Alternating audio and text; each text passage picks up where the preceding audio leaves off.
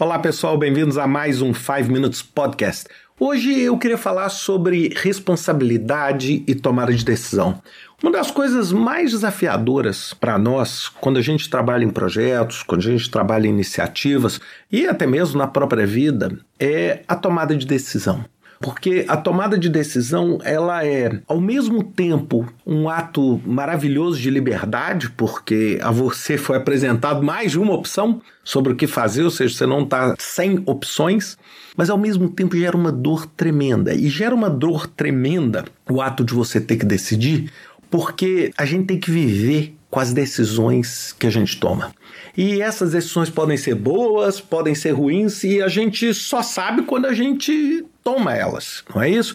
Isso vale para tudo. Quando você opta por trabalhar com um determinado fornecedor, você tem as suas premissas de que aquele fornecedor vai cumprir os prazos, que aquele fornecedor vai fazer o trabalho, mas tudo pode acontecer, concorda comigo? Você vai ter que decidir muitas vezes para ver. O que você tenta é ter um senso de percepção aguçado para errar menos. Agora, toda vez que a gente decide, a gente está incorrendo um risco. E não é um risco pequeno, ainda mais na incerteza que a gente vive hoje. Não é? Quantas pessoas, é, eu quero aqui né, ser solidário às pessoas que foram contaminadas com Covid, ou às pessoas que perderam a vida. Quantas vezes você decide sair na rua sem proteção e você tem que viver com a decisão que você fez, caso você seja contaminado ou caso você contamine um ente querido. Bem, essa não é, por favor, uma manifestação política, é só um exemplo que eu queria, porque isso tem me preocupado muito, porque as pessoas queriam achar uma forma de decidir sem ter que viver com essa decisão. Sabe assim, eu decidi e tomei a decisão. É mais ou menos o seguinte: eu vou lá, assalto um banco, roubo um banco, mas na hora que a polícia me pegar, eu falo, não, eu não tinha essa intenção.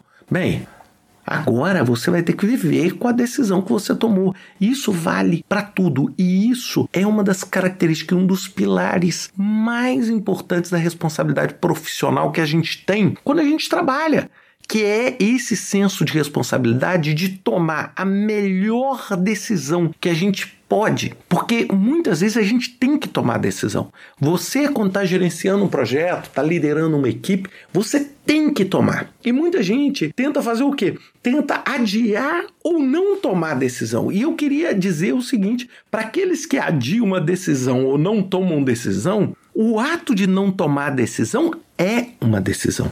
Você deliberadamente tomou a decisão de não fazer nada.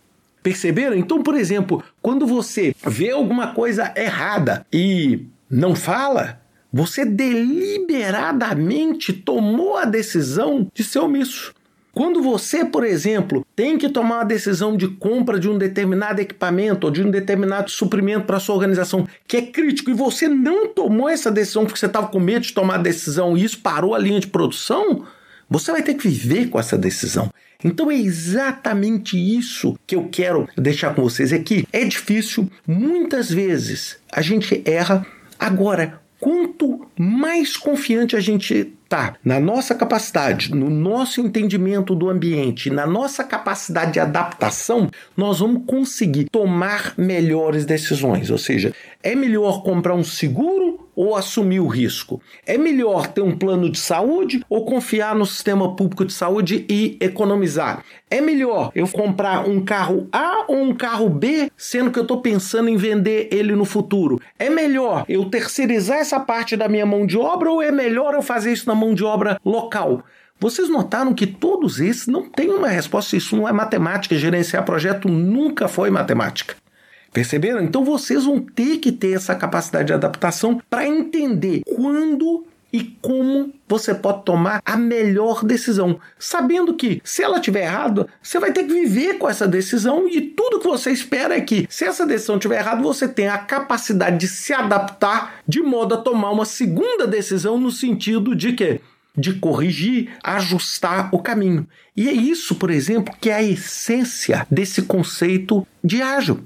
O conceito de ágil, o conceito de produto mínimo viável é você cria um produto mínimo viável e vai ajustando. Você toma decisões e fala assim: opa, eu achei que isso aqui era bom, mas não é. Ajusta para a próxima vez. Qual que é a diferença entre, por exemplo, modelo ágil, design thinking e o projeto tradicional? É que você comete pequenos erros, você toma decisões que têm impactos minimizados. E à medida que você aprende, você toma decisões maiores onde o seu erro é mitigado. É exatamente isso que a gente quer. A única coisa que não tem jeito é tirar a nossa responsabilidade pelas decisões que a gente faz. Pensem nisso e até semana que vem com mais um 5 Minutes Podcast.